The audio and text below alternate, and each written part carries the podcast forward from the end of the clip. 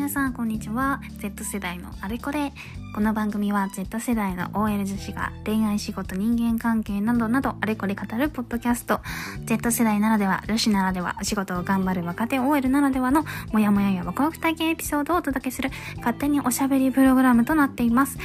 人生をたくましく生きる若者たちよこの指とまれということで今週も始めてまいります。はい。えー、年末から風邪ひいてまして、年末というかな、クリスマスぐらいから。で、もう3週間 ?1 ヶ月 ?4 週間近く経つんですけど、もう本当に治るんですよね。コロナだったのかなっていう、ちゃんとなんか検査、熱がそんな出なかったんで、あの、まあ、微熱が一瞬あったかなぐらいで、でもなんか、ただずっと喉とか鼻とか風邪が、咳が地味に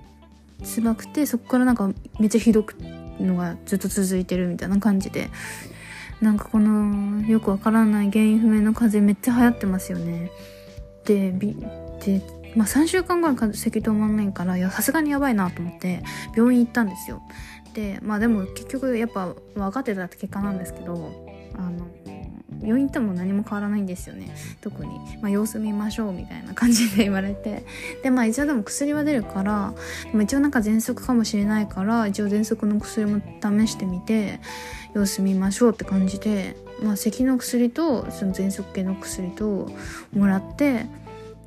でまあもらってというかもらいに行ったんですけどで実は結構今風邪咳止めが全国品薄みたいでで処方箋で2週間分出してもらったんですけどやっぱり在庫がないから1週間までしか出せないんですって言われてでしかもなんか出してもらった処方箋のうち何もう1個ぐらいは在庫がなんかなくってなんか他の薬局さん電話して聞いてもらったりあそうだそうだ。あの電話して病院にそのなんか同じ効果のある別のお薬に変えてもらったりしたんですよ。でやっとくなんとか揃うみたいな。あの3 4 0分ぐらい待ちましたね。まあ本当に待つのも嫌だし逆にまあでも手間取らせてるの私だしその手間取らせるのも嫌だし、まあ、他の人もそれで待たせてるわけじゃないですか。でも全員同じことやってるからもうさらに待つっていうなんか負の連鎖もう誰が悪いとかじゃないんですけど。風がウイルスが悪いですね。こんな蔓延させて。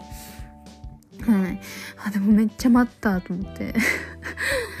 しかも結局あの市販の薬おすすめされてこれ割ったらあのほぼ同じ効果で使えるんでみたいな。なあまあまあしょうがないけど何のために病院行ったんやっていう。何のために毎月社会保険料払ってるんやっていうね。はい。支配は結構高いですからねはい。まあ、確か病院行かないで買うんだったら、まあ、診察料とかかんないし同じぐらいだし、まあ、手軽さ考えたらいいんですけど病院行ってまでで薬局行ってまでいろいろやってまで市販の薬買うってちょっとなんかモヤモヤという感じですよね。まあしょうがないですね。はい。まあ本当に風邪すっごい流行ってるんで皆さんも体調崩さないように気をつけてください。はい。ってことで今日もちょっとメインテーマにしてまいります。レッツゴー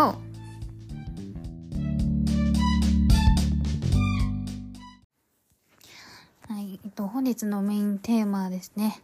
あの、友達とお別れしたことありますかっていう内容です。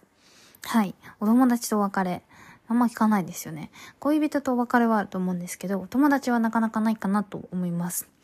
あの、友達と喧嘩別れみたいのを実はしたことがありまして、はい。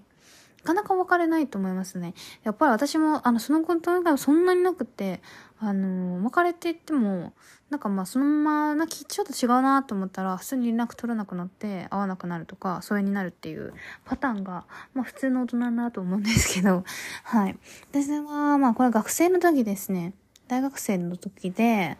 あの仲良くしてたお友達が、あの1、2年生の時ですね。まあ、二十歳になってないから、はい。まだ全然ガキ緊張の時だったんですけど、あのまあ、ちょっとした価値観のすれ違いとかで喧嘩をしてしまっ、喧嘩、喧嘩でもないか。うん。まあ、ここはちょっと違うよ。やめてっていう内容で言われてしまって、あの、最終的にお別れをすることになったお友達がいました。はい。まあそれは、うん、お互いにちょっと態度、対応を傷つけてしまったっていう感じで、で、あの、しかもですね、まあ原因としては、まあそもそも、その出来事に対し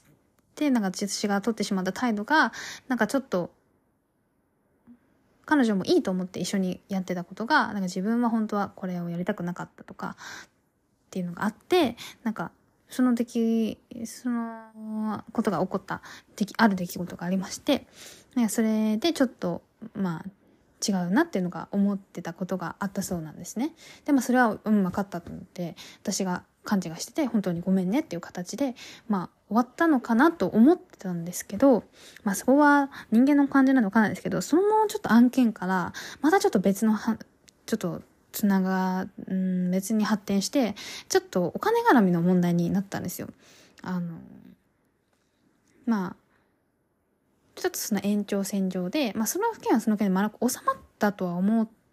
話的には収まってるんですけど、まあ感情が収まってたかどうかは、まあ今もちょっと定かではない。まあそこは人間の感情なんで収まってなくても別に普通のことだとは思うんですけど、まあ、えっと、その延長線上でちょっと別の、一応別の、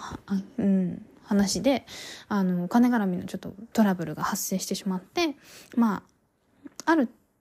ところにちょっと二人のどちらかが行かなければ、まあ本当は一緒に行こうと思ってたんですけど、まあ行けなくなってしまって、日程がちょっと合わなくって、行かないか、いけないから片方が行くことになったと。で、ちょっとお願いする形になったので、私がお願いしますって感じでなったんですけど、なんかそこで、あの、ちょっと、そこに行くまでの交通費がかかるじゃないですか。で、その交通費をかかるのに、なんかそんな、それだけでお願いするのはどうなのみたいな形で言われてしまって、で、ただその、まあ確かにその通りではあるんですけど、私も別にそれはお礼を、はしようと思ってたし、その場でなんかどうこうっていう話ではなかったんですよ。っていうのも、まあ、それはそれであるんですけど、確かに。私もちょっとその、なんていうかな。あの、ある場所にちょっと行くのに、なんかそこのなんか、ね、場所、ちょっとややこしいんですけど、まあ、その場所にある人と約束をしていて、まあ、その人との日程調整が必要だったりとか、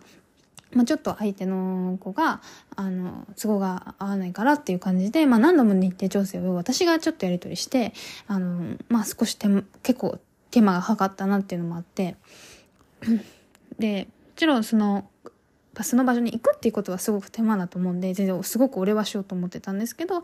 あの、それ以外にも私もすごく負担をした部分があったので、まあその場でそこだけをこ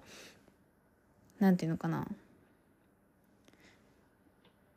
あの、まあ、このどう、どう分けるとか話はせずに置いといたんですけど、まあ、それを言わずに話お願いしてくる私がちょっといけない、あの、嫌だっていうお話を彼女からされて、まあそこでちょっとトラブルになって、で、でも私はまあそこでちょっと、まずくなって最終的に私が行くことにしちゃったんですけど、でもただその金額っていうのがたった700円とかそれぐらいだったと思うんですよね。まあたったっていうのが、これは多分彼女にとってはたったではなくて、私にとってはまあ少額に感じた。はい。まあ、もちろんね、700円でも、その理不尽に払う700円は嫌だと思うので、わかるんですけど、でも、ね、その、それだけを負担してたわけじゃないので、お金、お金っていう意味だけじゃなくてね、あの、うん、まあ単純に後で請求してもらえばいいなと思ってたんですけど、まあ、私がそこでちょっと嫌だなと思ってしまったのは、あの、その二つあって、まあ一つは、その、まあ自分がこう大変、まあ私のちょっと解釈で 言ってしまうと、まあ自分が大変だから、なんかそれを簡単にお願いしたり、あのお金を払わずにやるっていうのは良くないよって言われてしまって、でも、それって私の負担を考えてくれてないわけじゃないですか。確かにそうだけど、でも、あなたも私のその日程調整とかのお願いは、まあ、してもらっても、お願いされてもなかったし、でも私はやらなきゃいけなかったからやってたと。うん。だから、だか一方的にその私の欠点だけをこう責められてしまったっていうのが一つ悲しいこと。そうなんです。あの、金額の問題ではなくくって、これは。まあ、そこが一番大きく傷ついたところですね。はい。あ、こっち、双方の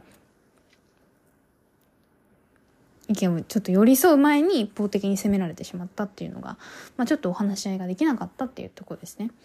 が一つ。と、あとまあもう一つは、その、まあこれは最終的になんですけど、そのすごく小さな金額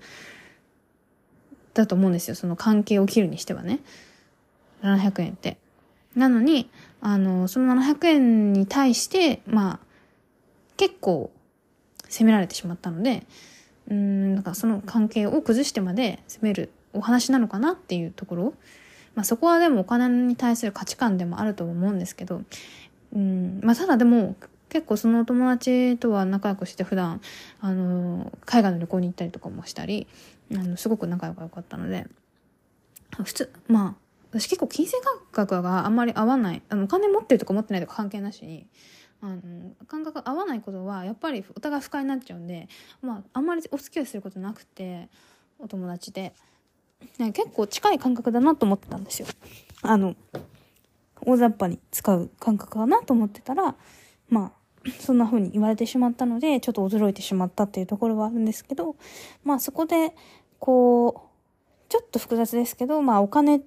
に対する、お金対人間関係への価値観っていうのがちょっと私と違うなというふうに思ってしまって、まあそんな感じでいざことがあったんですね。で、それをきっかけにちょっとお別れすることになってしまって、ちょっと距離を置くということになって、で、で、まあただ、そうは言っても、本当にお互い相手のこと嫌いになったわけじゃないので、あの、まあちょっとね、時が置いてから、タイミングを見て少し、あの、誘って、あの、ご飯に誘ってみたりとかしたんですけど、結構ですね、わかりやすく、あの、拒絶されてしまったんですよ。距離を置かれてしまったんですよ。で私結構、まあ、それされてショックで、うん、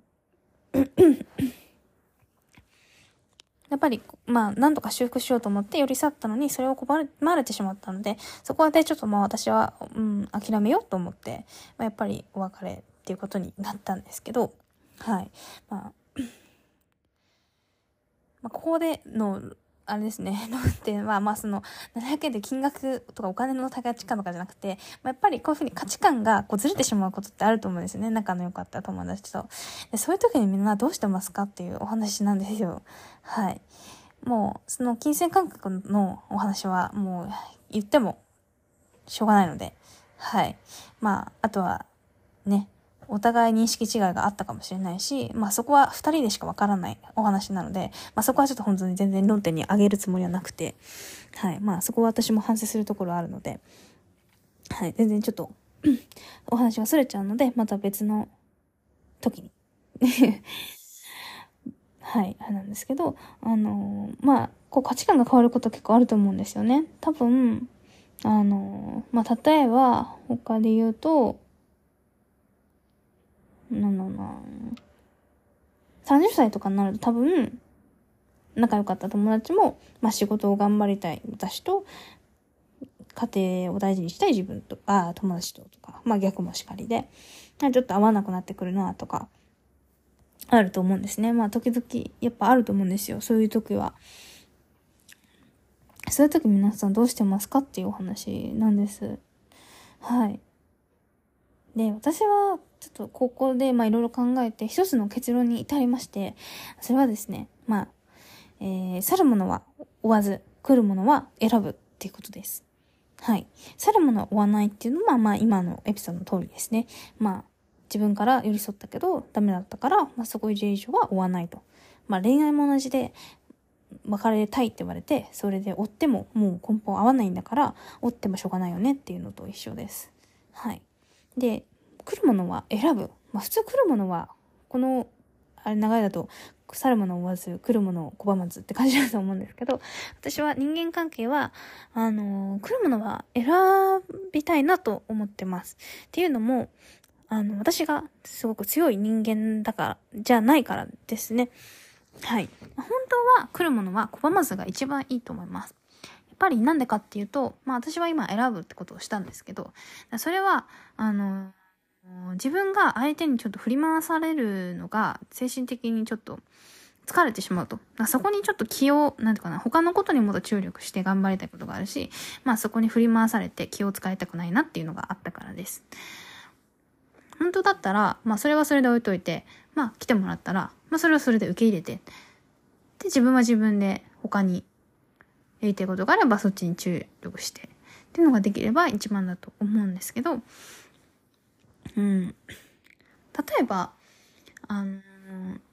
まあ、他の話で言うと、私は結構社会人になってから価値観がちょっと大きく変わってしまうこと、あの、友達と変わってしまうことがあって、あの例えば、まあお仕事ですよね、一番は。仕事を私は頑張りたいと思ってて、割と生活の中心にある。で、モチベーションにもなってる。生きがいというか、にもなってるんですけど、まあそうじゃない人もまあかなり大半数ぐらいはいて、やっぱり。まあそれも理解してるし、その価値観も、あの、すごく素敵な考えだなと思います。あの、生活のバランスを取りたいっていうのも一つの正解で、あの、どっちがいいってことはないと思ってます。はい。でもちろん、まあお友達は、あの、全然自分の近い価値観とだけ仲良くしたいってわけじゃなくて、もちろんそういう人も欲しいなと思うけど、あの、いろんな価値観を持ったお友達とお付き合いをしていきたいとは思ってます。その方が面白いからですね。あの、違う人の方がやっぱり面白いから、結構面白いですよね。なんか違う方が。では、あの、思っていて。でもただ、あのー、その仕事に対して、まあ、違うのはあっても、やっぱり違う子が応援してくれるタイプと、あの、そうじゃなくて、なんか、そんな仕事大変で、かわいそうだねとか、残念だねとか、うん。ちょっとマイナスな子を言われると、私も別に辛いから、あの、辛いけど、自分で選択して目標に向かって頑張ってる。で、今はそれを必死にやりたい時だから、そこは応援してほしいなって思うんですよ、お友達だったら。うん、価値観は違くても応援してほしいし、あのそこでちょっとかわいそうだなとか残念だなと言われてしまうと、なんか、早くやめなよ、そんな仕事とか、ちょっと言われてしまうと、あの、自分は強くないので、少し気が落ちてしまうんですね。ああ、私のやってること無駄なのかなとか、本当はこんな努力無駄なんじゃないかな、頑張っても意味ないんじゃないかなとか思ってしまって、少しもう、気が結構吸い取られてしまうんですね、人に。そうなんですよ。だから、あのー、私は強くないので人を選ぶようにしてます。ただ、でも人は違って当たり前なので、それを全部全部拒んでしまうと、もう一回嫌なことがあったから、もうその後ズバーンと切ってしまうとすると、多分最終的にお友達一人も残んなくなっちゃうと思うんですよ。だから、あのー、できるだけ拒まず、でも、あの、自分がちょっとしんどいなっていう時は選ぶようにしてます。はい。うん。まあ、やっぱり、できればそうしたいけど、振り回されるのはちょっと嫌かなと思いますね。うん。はい。あとは、ちょっと違うお話なんですけど、私結構、ブロー会する、されるのが苦手で、でも私はあんまりその人間関係をシャットダウンするタイプではなくて、もう今お話したのは結構本当に人生で小学生とか置いといて、あの、めっちゃ本当嫌い、絶好とかあるんで それは置いとくんですけど、あのー、結構、ブロ会される方は多いですよね。もしかしたら聞いてる方もしたことがあるかもしれないんで、あの、全然否定するつもりはないんですけど、あの、私はあまりこうブロ会をしたいと思うことはなくて、でもただなんとなくイメージはつく、想像はできるんですよね。プロ会をしたい状況が。まあ何度か、なんとなくリセットしたいというか、まあ見たくない投稿が目に入って疲れてしまうからそうするしかないとか、まあなんとなくわかるんですけど、あの単純にされる方はすごい嫌なんですよね。傷つくんですよ。で、まあそこまではいいんですけど、あの、何が嫌かというと、まあ、プロ会して、結構意外と戻ってくる人が多いんですよ。あの、もう一回フォローしてくれることが多くって、で、まあまあまあブロ会するのはわかまだはいいんですけどまあ戻ってきてでまあただ見るのかなと思いきや結構話なんていうかなリアクション取ってくれるパターンもあったりしてなんか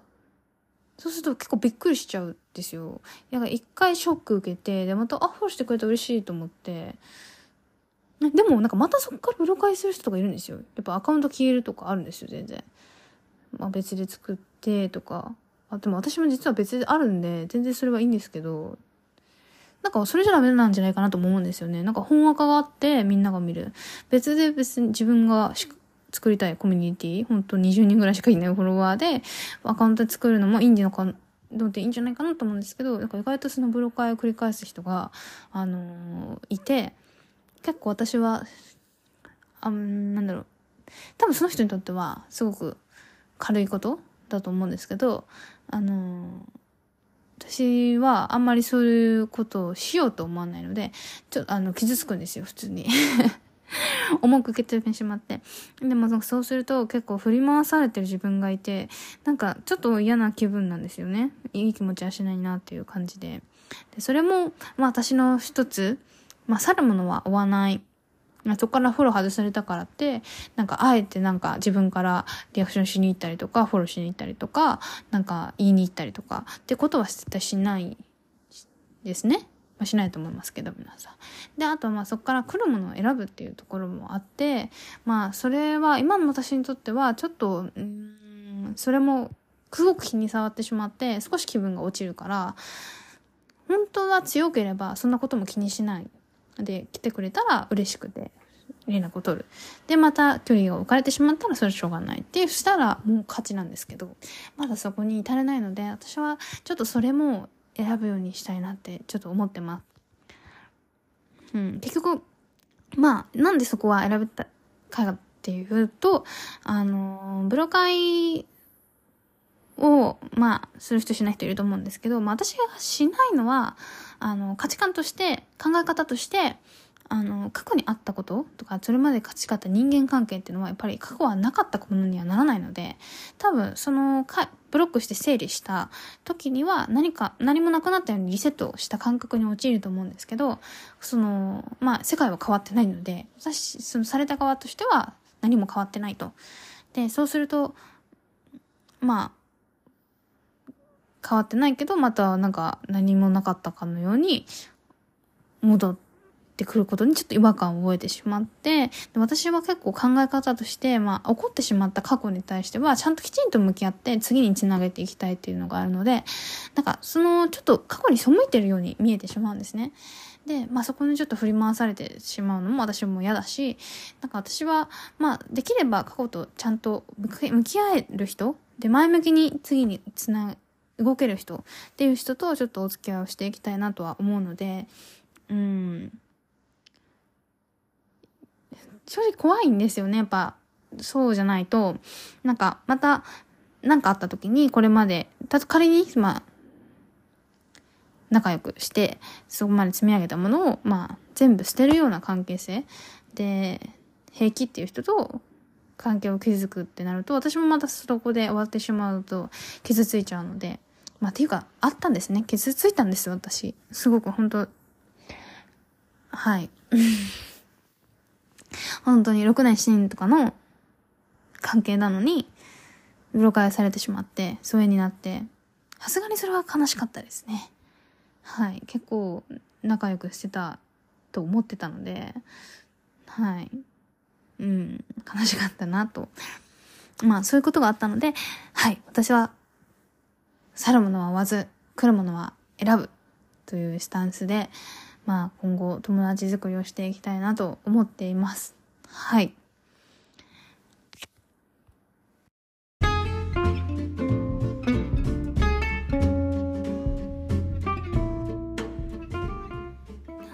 お友達について今日は語ってまいりましたお友達は皆さんこんなにでも考えてお付き合いしてる人いないかもしれない私もなんか全然考えたことなかったんですけどもあの社会人になってからやっぱ時間がなくなってお付き合いする人をちょっと選ばなうん、きゃなだから勝手に選んじゃうんですよね。やっぱり貴重なお休みを使うから。ってなったりとかあとまあ新しい出会いがちょっと何て言うのかな少ないので厳選されちゃうんですよ。どうしてもなんかまあ次々こうポンポンポンポン学生の時みたいに新しい人と出会えるわけじゃないのであのちょっと慎重になってしまう自分もいてあのふとこう入場とか人間関係について考えてしまったのがこのちょっとめちゃめちゃ分析した今回のお話のおかげです。はい、トークの結果になってます。はい、もう昔からこんなね考えてあの人選んでお付き合いしてたわけじゃないです。はい、もちろん、まあ、これからもねあのあれです。最初最初仲良くなる人もねもちろん全然選ぶとかせずに。はい本当失礼なお話なのでそれはしないですけど。はいまあちょっとこんな風に思ったこともありましたというお話ですね。はい。以上でございます。皆さん風邪にはお気をつけて。元気に頑張ってまいりましょうイエスじゃあねバイバーイ